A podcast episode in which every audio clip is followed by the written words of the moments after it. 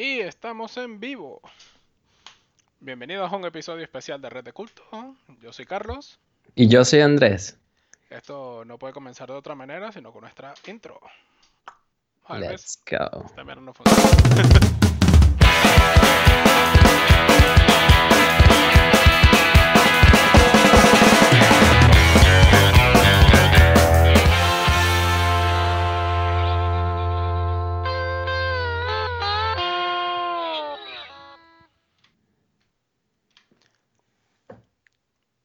Bienvenidos.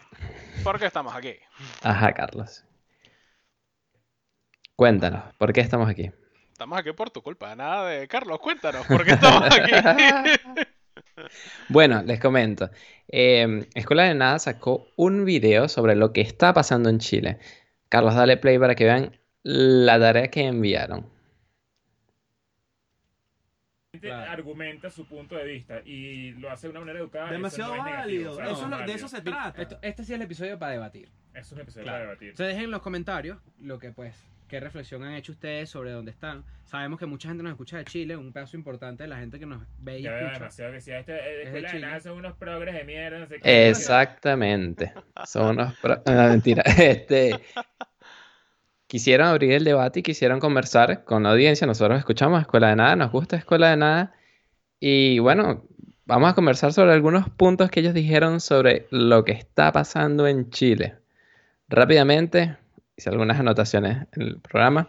Unas pequeñas anotaciones, son como 60 páginas en el teléfono, pero son cortas, son cortas. Son cortas, son cortas. Primero, que las AFP son una violación porque le quitan demasiada plata a la gente. Ah, Andrés, ¿qué son las AFPs? Las AFP es el sistema de renta, de retiro que tiene Chile. En Chile, cuando, cuando tú te retiras, el dinero que obtienes es el dinero que tú ahorraste y que se reinvirtió. eso es lo que llaman las AFP. Sí, o sea, si no eres una persona que vive en extrema pobreza, el dinero que tú recibes es el dinero que tú ahorraste. Si eres una persona pobre, existe el pilar solidario, que es para las personas que no pudieron, que no pudieron ahorrar dinero en las AFP eh, o que no cotizaron por alguna razón y entonces reciben eh, por ese sistema también su renta. ¿Cómo funcionan las AFP? Las AFP es como decir una cuenta de ahorro especial que se maneja de forma privada, pero que está regulada por el gobierno y ellos reinvierten tus ahorros y normalmente obtienes cuando te retiras un 70% de rendimiento. O sea, el 70% del dinero que tú usas ya cuando te retiraste no es dinero que tú guardaste, sino el dinero que generaron las AFP para ti. un em, poco una manera de autofinanciarte, ¿no? Al contrario de cómo funcionan la mayoría de las pensiones en el mundo, que es que los jóvenes trabajan o sea, el dinero que pagan los jóvenes, bueno, jóvenes, o sea, la, población que todavía está trabajando, eh, de sus impuestos, de ahí se pagan las pensiones de los que no están trabajando. Eso tiene muchos problemas ahora que vivimos más tiempo. Y ahora que vivimos más tiempo hay muchísima más gente que mantener y mucho menos las personas que, que están en edad de trabajar. Y es uno de los grandes problemas que tiene ese, ese modelo. Y el modelo de Chile, entiendo, tendrá también sus propios problemas porque no será perfecto por ejemplo, eso, funciona muy bien en países con baja inflación, pero si tienes un país con mucha inflación, no, no sé cuánto es la inflación de Chile. ¿eh? 2% no. Pero eso, o sea, tú dices, ok, que te ganas el 70% de lo que invertiste, pero si luego la inflación acumulada ha llegado al 90%, pues no estás obteniendo el 70%, de hecho estás obteniendo menos. claro, pero, o sea, ganas el 70% porque la economía también, o sea, si hubiera una inflación muy alta, también las ganancias aumentaran de esa manera. Normal, pero es que no sé, no, eh, estamos hablando de Venezuela. Venezuela, no, Venezuela es un caso extremo. En Venezuela no hay renta, o sea, te jodes y ya cuando eres viejo. Pero em, cuando tú dices que hay problemas, en, en ese sistema en Chile, se podría decir que uno de los problemas es que solo te obligan a pagar 10% de tu salario para la renta. O sea, te obligan a ahorrar para ti mismo 10%. A la gente no le gusta y ellos pudieran voluntariamente ahorrar más, pero no quieren. Entonces aquí es cuando entras en el dilema, ok, quiero una mejor renta, pero no quiero pagarla yo, quiero que me la paguen. Entonces ahí dices como que, bueno, eh, ya ahí sí no, no hay ninguna solución mágica para eso. El otro punto, eh, la educación en Chile es una mierda. También lo dijeron. Eh, bueno, a mí me parece que Chile tiene varias universidades en el top de las universidades más importantes del mundo. ellos se refieren a que es una mierda porque la mayoría de las universidades son pagas, aunque hay universidades gratuitas también. Eh, ¿Qué incentivo tiene que la universidad sea paga? Que para cuando tú vas a tomar una carrera universitaria, no tomas cualquier cosa, tomas carreras que sabes que vas a ganar dinero. Y hay créditos especiales para la gente que va a estudiar en la universidad con mejores tasas de interés, o sea que no pagan casi interés y es relativamente más fácil de pagarlo. Em, muchos dirán, bueno, ¿y pero que la, educación es gratuita como en Europa, por ejemplo? Pero eso se lo pueden, ese lujo se lo pueden dar países ricos. Chile no es un país rico. Chile eh, es el país más pobre de los países desarrollados. O sea, si lo comparamos con el mundo, Chile es un país rico, pero si lo comparamos con Canadá, Estados Unidos, España, Portugal, no está entre, entre los más ricos y entre los más pobres. Bueno, el otro punto es que el transporte de Chile es una mierda. Sabes que la última vez hablamos del transporte de Chile y mm, yo le pregunté a un compañero del trabajo que es húngaro. Eh, Hungría está en la Unión Europea, más o menos ingresos como Chile. Y le pregunté, mire, ¿cuál es el salario mínimo en Hungría? Ya, bueno, sí, más o menos como unos 350 dólares. Ah, ok. 350 dólares. ¿Y cuánto es el. ¿Cuánto cuesta un pasaje de metro? No, bueno, como. No, es, mucho más barato que Alemania, me dice, porque en Alemania son casi 3 dólares. Es caro. Entonces, le, yo le pregunto, ah, sí, es más barato. ¿Y cuánto es? No, como 1,7 dólares. Y yo dije, ah, ok. Entonces saqué la cuenta, bueno, en Chile el salario mínimo ahorita son 450 dólares. El pasaje de tren lo subieron de 1,16 a 1,20 dólares. Y en Hungría el salario mínimo son 100 dólares menos, o sea, 350. Y el pasaje cuesta un euro, em, un dólar, O sea, en Hungría ganas menos y pagas más por el transporte. Y la gente no sale a quemar todos los trenes de Hungría porque es muy caro ni nada. Eh, Pero la pregunta es, ¿deberían? O sea, porque a, mí, me molesta un poco esa, esas como justificaciones de si yo estoy mal, pero hay alguien peor que tú, entonces que tú estés mal está justificado. No, no Porque siempre encuentras a alguien peor que tú y, o sea, a mí esos argumentos no, no, no me parece que sean unos buenos argumentos. Pero, por ejemplo, eh, Hungría, tú estarías, si Hungría llegara y dijera, bueno, ya que Chile se está quejando y nosotros de hecho pagamos más, pues nosotros también vamos a salir a quemar cauchos y demás, ¿estaría justificado o no? Yo creo que la gente no, bueno, no, yo no sé, yo no conozco mucha gente de Hungría. Al chamo que conozco, mm, no creo que él salga a destruir el metro porque, porque es muy caro. Eh, porque si tú, ellos comparan, o sea, ellos ven cómo es el transporte en Hungría, cómo es el transporte en Alemania y saben, ah, ok, el de Hungría es muchísimo más barato y es peor, o sea, en, relación a que la calidad es más baja. No en puntualidad, pero en la calidad, o sea, los trenes no son nuevos, las pantallas, las aplicaciones, es, es más chimbito. Y entienden, ah, entonces por eso es que el de nosotros es más barato, aunque no es gratis ni muy barato.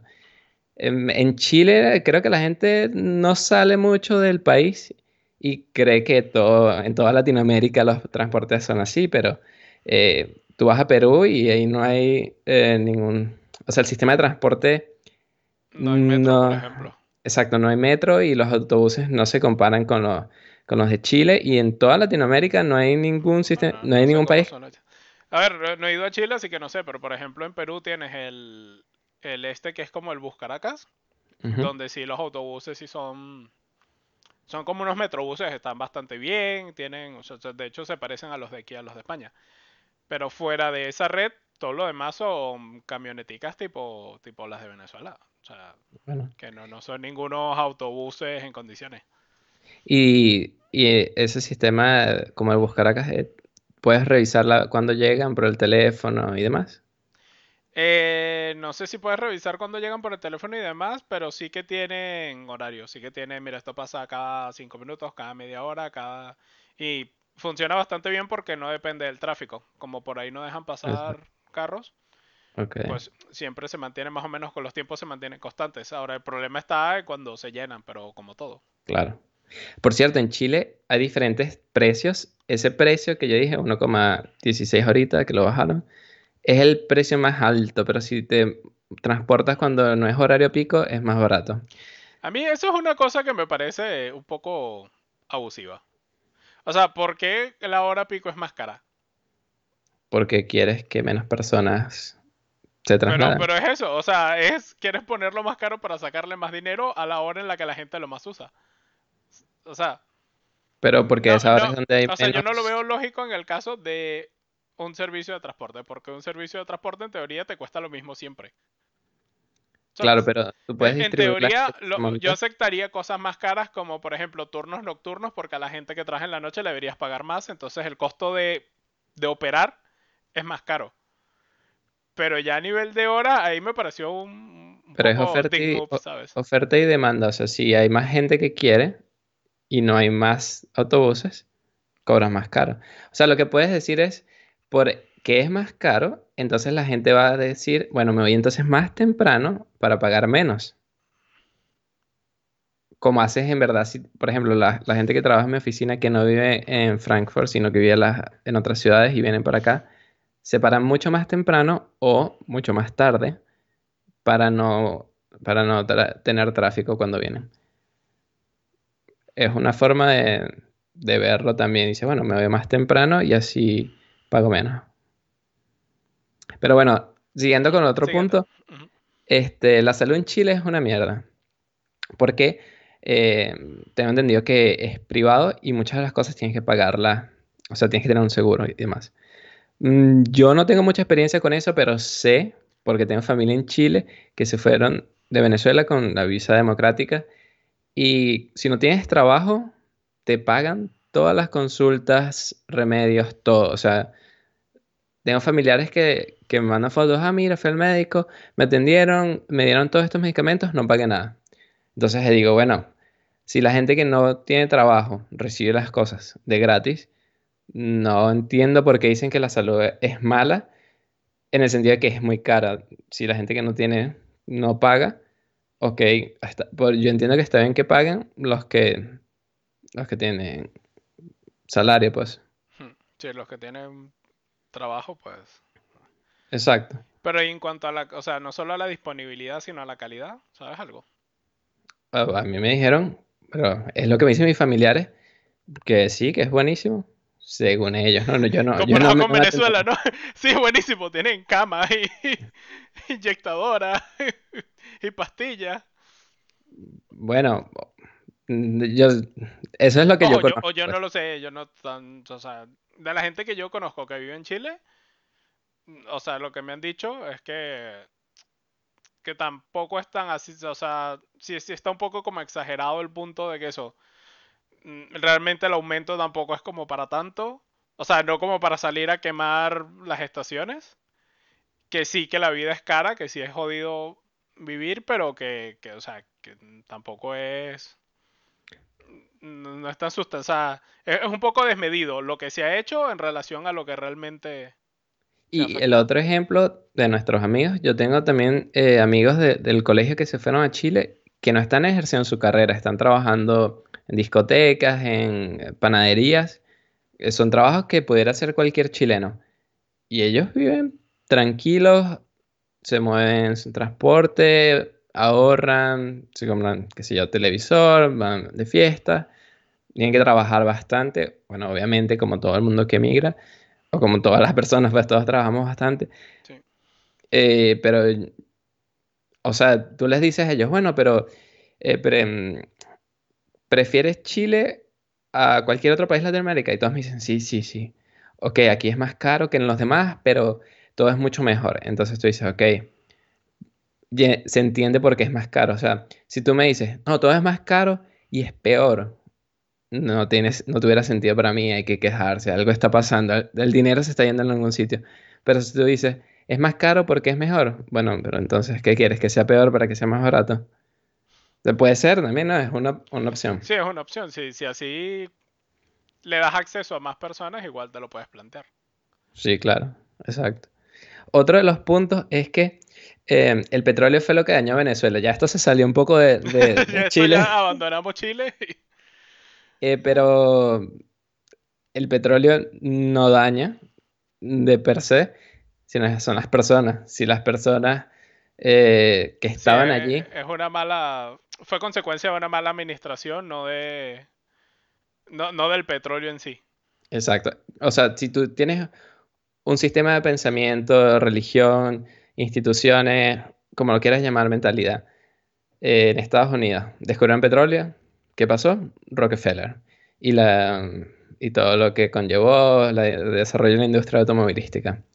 Eh, petróleo en Noruega, con mentalidad también eh, capitalista, pero un poco más socialista, por decirlo así. O sea, el petróleo sí como que lo explotan de forma privada, pero con muchísimos impuestos.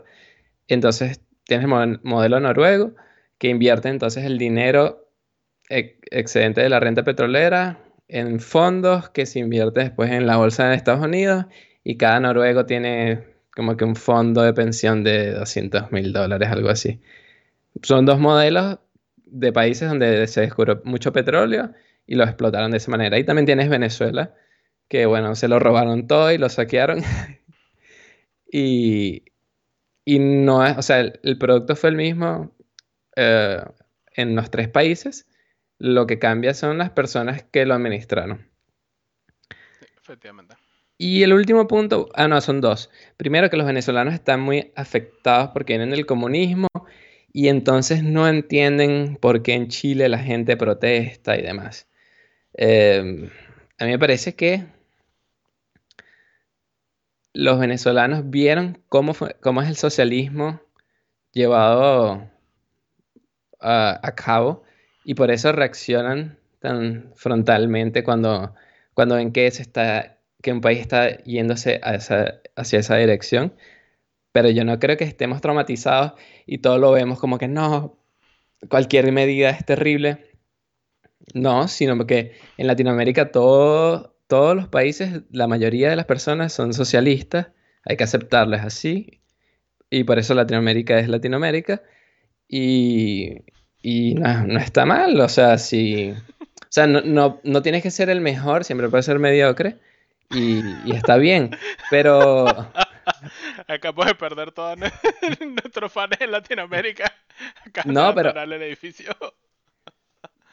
Mm, me refiero a que siempre puedes, o sea, no, siempre tienes que optar por lo mejor. no juro por qué. Siempre puedes decir, no, yo, yo no quiero ser como ellos porque ser como ellos es malo y prefiero no, tener las mejores cosas. Está bien y ¿por qué no? O sea, nadie te obliga. El fanatismo de lado y lado está mal. Y muchas, o sea, conozco mucha gente, he hablado con mucha gente venezolanos que yo creo que están cayendo en el punto del fanatismo anticomunista. O sea, anticomunista, anti, lo que sea que se medio parezca a la izquierda, ya están como que no, este Chávez 2.0 nos va a quitar ah, todo, es una mierda y no, y hay que evitarlo a toda costa. Pero, eh, o sea, yo... yo... Y, eso yo lo veo natural. O sea, porque es como mucha gente, o sea, aquí preguntas, mira, si gana Podemos tú te vas de España y mucha gente que te dice que sí. Sí, pero es verdad. Pero es hasta ese punto, pero eh, eso es estar afectado. Mm, pero Podemos es, comunismo, o sea, es socialismo y, o sea, si tú me dices, si gana el PSOE, es que el PSOE solo también es horrible, pero, o sea... Pero lo que, lo que te digo es, o sea, ya estás en un modo de yo no quiero vivir en nada que se medio parezca ni nada. No, obviamente no. Porque, por ejemplo, podrías o sea, no se va a instaurar en, bueno, no sé, porque en México también dijimos, no se va a instaurar y el bicho en, dos años ya había hecho lo que Chávez en 10, pero... O sea, lo... o sea pero digo, podrías esperar y ver, o por lo menos podrías tenerte un plan B, pero no estar tan, tan como no absoluto. Claro, pero es que después que te mamaste 20 años, o sea, tú no vas a vivir para siempre. No te vas a calar ese pedo otra vez. Un día toqué vivir en mi paraíso. De, de derechas. No, pero yo, yo sí veo como fanatismo esto. Eh, el comunismo es terrible y entonces por eso Marcos Pérez Jiménez y las dictaduras de derecha son buenas. Ahí es donde yo digo, y me voy a mudar a un país donde haya una dictadura de derecha. ¿Sabes? Algo así para mí sería un fanático loco que no tiene sentido. O sea, eso sería para mí alguien que está en locura. Pero si me dice a mí, no, este, España es muy socialista y no me gusta y por eso me voy a Holanda. Un ejemplo random, no, no estoy diciendo que España sea socialista ni nada por el estilo, solo estoy diciendo un ejemplo bueno, María Victoria nos dice que Podemos fue patrocinado por Venezuela, ¿sí? Bueno, fue un intercambio mutuo, porque ellos también le dieron ideas a Venezuela, Venezuela dio dinero a Podemos, un intercambio. Exacto. Em, pero, o sea, yo sí, yo sí veo que si tú estás en México, estás en Argentina y dices, no, me voy antes de que esto se vaya a la, o sea, se vaya en picada, no lo veo como que eres fanático, te afecta mucho el comunismo, sino que estás harto ya de que te destruyan tu futuro. O sea, no, lo veo como fanático. Y el último punto, que estamos hablando casi que de ello implícitamente, es que el mundo está en llama, todos los países del mundo tienen muchísimos peos y van a enfrentar circunstancias horribles. No, no todos los países del mundo tienen muchísimos peos ni van a enfrentar circunstancias horribles.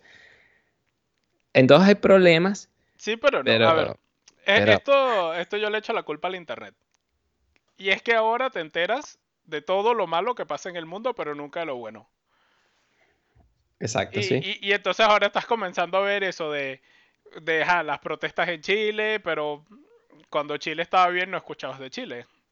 Entonces da la sensación de que el mundo siempre está en llamas porque siempre estás viendo un lugar que está en llamas, pero porque así funciona la internet y así funcionan las noticias. Lo que crea contenido como nosotros, es cuando algo está en llamas.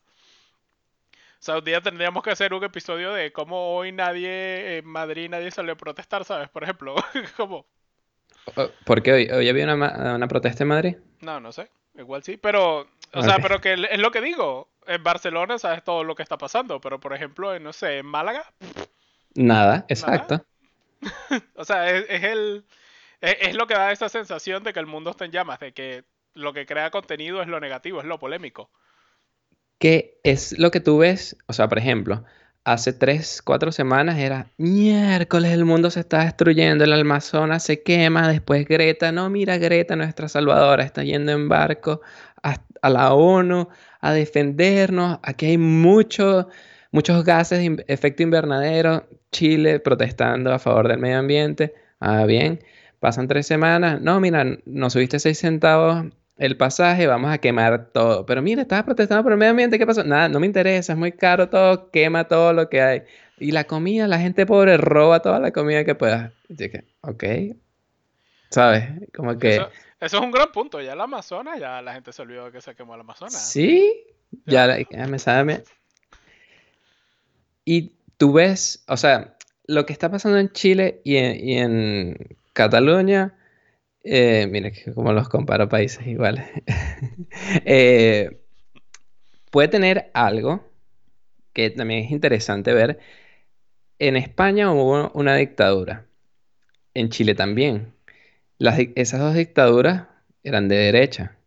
Entonces, yo creo que en la mente de las personas queda un resentimiento hacia lo que ellos entienden por derecha y por eso reaccionan tan violentamente y con cosas que no tienen sentido, pero vienen de esos recuerdos que existen que le transmitieron a sus hijos, que son los jóvenes que ahora... la razón que es lo que ahora le está pasando a los venezolanos.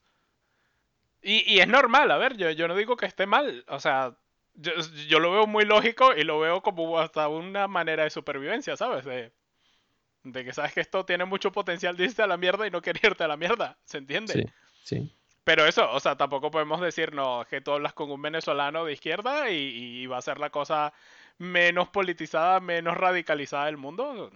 O sea, no, sí, sí que tenemos nuestra espinita por ahí que... ¿Un venezolano de izquierda? ¿Cómo? No, no, o sea, si hablas con un venezolano sobre la izquierda, o sea, si el tema es la ah, izquierda, hablas con un venezolano, su opinión va a estar parcializada en contra. a menos que hables con chavistas. Todas. Pero en su mayoría. Porque no todas. De hecho, yo conozco venezolanos. Igual, igual algún chavista por dentro también defiende el capitalismo, solo que. ¿Sabes? los que están en el gobierno mm, no es que defiendan. Es que una cosa es capitalismo, de. Para mí el capitalismo es maximizar tus ganancias, ahorrar dinero, y otra cosa es ser liberal de libre mercado, que es distinto. O sea, no, no es solo capitalismo. Pero, pero a mí me pasa, por ejemplo, aquí en Alemania, yo hablo con la gente y de repente me dicen, Andrés, pero ¿por qué tú piensas así si tú vienes de Venezuela, un país socialista? Y ellos piensan que yo voy a ser que yo voy a ser socialista, que todo lo voy a decir, no, aquí está, todo está mal, porque Alemania es capitalista. Y yo digo, no, es que Alemania es socialista. Y se quedan como locos y, y no lo entienden porque eres así. Si tu amigo, que es de Cuba, critica a Alemania y es socialista. O sea, porque puede, puede también pasar eso que como vienes de un país socialista, eres socialista. Que de hecho sería lo más normal, pero... Depende de qué país socialista vengas. En, Venezuela, no todo el mundo, o sea, mucha gente entendió que, que ese no es el camino. Y una cosa que quería aclarar, eh, si tú piensas que eres o sea, si tú piensas que eh, tienes que tener educación gratis, universidades gratis, salud gratis, no sé, comida gratis, ropa gratis, está bien y, puede ser progresista, socialista y no está mal. Pero hay gente que quiere decir, no, yo no soy socialista, no soy progresista, pero que la salud y la, la salud y la educación tienen que ser gratis. Y ahí es como que ah, no te engañes. O sea, como que no quieras decir que no lo eres siéndolo, eres socialista, progresista, lo que sea, y ya, y no está mal. O sea, no tengas ese trauma. etiquetas a la gente. No, pero es que yo ahí te doy la razón también 100%, Carlos. O sea, ese también puede ser uno de los traumas, que tú quieres decir, yo no puedo ser socialista, progresista, porque vengo de Venezuela y eso lo odio, pero sí estoy de acuerdo con educación gratis, salud gratis, eh, no sé, comida gratis, ropa gratis. Em, sí, o sea, no porque vengas a Venezuela vas a odiar el socialismo, juro. Está bien ser socialista si quieres serlo y no hay problema. Pero admítelo, o sea, no. creo que la gente tiene un conflicto también de. Un, país puede surgir, o bueno, no sé si sur, bueno, sí, igual surgir, o sea, con políticas socialistas y tienes los países nórdicos, no les va mal. Pero no son... No, a ver, es, lo que digo, es poner etiquetas. Ellos tienen libre mercado, no tienen, no tienen salario mínimo, la mayoría de las cosas se autorregulan por oferta y demanda, pagan muchísimos impuestos y a cambio de pagar muchísimos impuestos tienen salud gratis, educación gratis, luego muy barata. Y entonces tienes muchas ventajas que son tradicionales de los gobiernos. O sea, bueno, tradicionales de los gobiernos de izquierda mientras hay dinero. Exacto. O sea, tú puedes decir, bueno, pero primero hagamos un país rico, tan rico como Noruega, y luego implantemos medidas sociales. Y, ni siquiera rico, sino sostenible. O sea, Exacto. no, no, porque ¿qué fue lo que pasó en Venezuela? En Venezuela éramos ricos, pero ¿qué hicimos? Gastar todo el dinero sin... Teníamos plata, teníamos bastante plata. Pero es que gastábamos más de lo que producíamos. Y, entonces no era sostenible. ¿Sabes? No, no eras. Mm, no puedes, no puedes vivir así, o sea, no puedes llegar. O sea, por lo menos ya yo estando aquí, o sea, entendí por qué, o sea, lo mucho que costaba Cadivi. O sea, irte, irte de vacaciones con 5 mil, bueno, 5 mil o 3 mil euros, ya 3 mil euros que fue el recortado. O sea, irte de vacaciones con 3 mil euros. Y ojo, tú lo estabas pagando, o sea, lo estabas pagando con bolívares y todo lo demás. Pero que un español irse de vacaciones con 3.000 euros es jodido. O sea, no lo hace cualquiera. Tú aquí te lanzas vacaciones de 700, 800 euros, ¿sabes? No de 3000. Pero lo hacías porque no había otra forma. Claro, a, ver, a ver, a ver, ojo, ojo. Yo no digo que si pediste Cadivi eres mala persona o lo que sea. No, no, para nada. Lo que digo es que era un sistema de control social, porque lo hicieron para que la gente, para implementar un control social que no era sostenible. O sea, era un gasto de dinero increíble para pagarle vacaciones a la gente y que no se quejaran. Que era eso. o sea, era una forma totalmente inútil eh, en un sentido de que si quieres que el país progrese, de invertir el dinero. Pero la intención no era que el país progresara. Claro, pero, o sea, y, y entonces ya llegando aquí, o sea, porque yo me imaginaba que era como lo normal.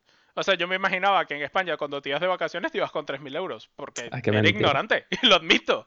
¿En serio? O sea, sí. No, es que es verdad, no sabía ni cuánto ganaba, ni cuánto costaba la vida, ni nada, ni podría decir que hasta ni me interesaba, o sea, ¿sabes? Ok. Y, y claro, ya llegando aquí, ya trabajando y viéndolo, o sea, lo que en realidad costaba eso, me di cuenta de, de lo que es para un estado invertir en que una gran cantidad de su población viaje de esa manera. Y eso no era sostenible. Exacto, ni tenía eso, Eso y, todas las demás cosas que hacía Chávez. Y yo creo que ese es el, gran problema de la izquierda. O sea, no es no darle cosas a la gente, es que tienes que hacer algo sostenible, así sea poco. Si tú quieres tener un mínimo de educación gratis, pues lo mínimo que te permita lo que puedas pagar. No empieces a, pues, educación gratis para todo el país. hijo, si no puedes pagarlo, o sea, e, es, que vas a montar las escuelas, vas a montar la infraestructura y en dos meses te vas a tener que endeudar, vas a terminar más pobre y vas a terminar como está Venezuela ahora. Y en Chile eh, hay educación gratuita también para la gente que no tiene dinero ni cómo pagarlo. O sea, no es que todo es pago y... O sea, esas ayudas las hay. Eh, lo que la gente está pidiendo es que haya más ayudas y una de las cosas que, que me dicen en los últimos momentos que he conversado con, amigos que están en Chile, es que la gente pensaba que después de Bachelet que hizo que el crecimiento del, país se estancara, o sea, Chile estaba creciendo, creciendo, creciendo a tasas altísimas. Eh, cuando entró el Bachelet, el país se estancó, o sea, como que no creció ni, ni decreció, se mantuvo. Entonces, ¿qué pasa? Ya los salarios dejaron de aumentar, ya como que dejaste de sentir eso de, ah, bueno, cada año es mejor, sino como que, ver, todo esto está quedando como estancado. Votaron por Piñeira y dijeron, bueno, Bachelet está bien porque era de izquierda, no mejoró el país. Pero ahora que voté por Piñeira y Piñeira ganó, este año sí. Y Piñeira no quitó las subidas de impuestos que puso Bachelet y las cosas que evitan que la economía de Chile crezca. Y entonces la gente está molesta también porque se sienten defraudados por Piñeira. O sea, que votamos por ti y no hay un boom económico. Pero es que los presidentes tampoco hacen boom económico. O sea, Chávez tuvo un boom económico y él no hizo nada. Pasó y ya. Pero la gente dice, no, pero es que con Chávez, mira, viajábamos a todas partes. Y te queda, ok, claro. Gracias a él, ¿no? Porque él de su dinero nos pagó el viaje. Pero, um, pero esa es una de las razones por las que la gente se siente defraudada y ay, yo no tengo ninguna respuesta posible. O sea, creo que es muy difícil también meterse tan, a fondo en, la política de un país, pero, pero lo que yo quería decir era que estaba bien ser socialista. Solo que dilo claro y ya. Para darte un follow. No Muy bien. Bueno, yo creo que ya estará más o menos todo, ¿no? Ya estás feliz, ya. ya te, sacaste, te sacaste la espinita ahí. Escuela de nada, dense, por respondidos. Esta es la opinión de Andrés y Carlos de Red de Culto. Carlos, ¿tienes algo más que acotar que digas, no, pero yo no pienso así? Ah. No, no, ya te dije lo que pensaba y lo que no pensaba. Ah, bueno, perfecto. Em, yo solo quiero decir que si quieren continuar el debate, tanto la gente de Escuela de Nada como nuestros queridos seguidores pueden hacerlo en YouTube, dándole subscribe a la campanita, en, Spotify con el follow, en Apple Podcast, en Google Podcast, en iBox, en todas partes. A que nos sigan escuchando. Muy bien, bueno, hasta la próxima. Chao, cuídense.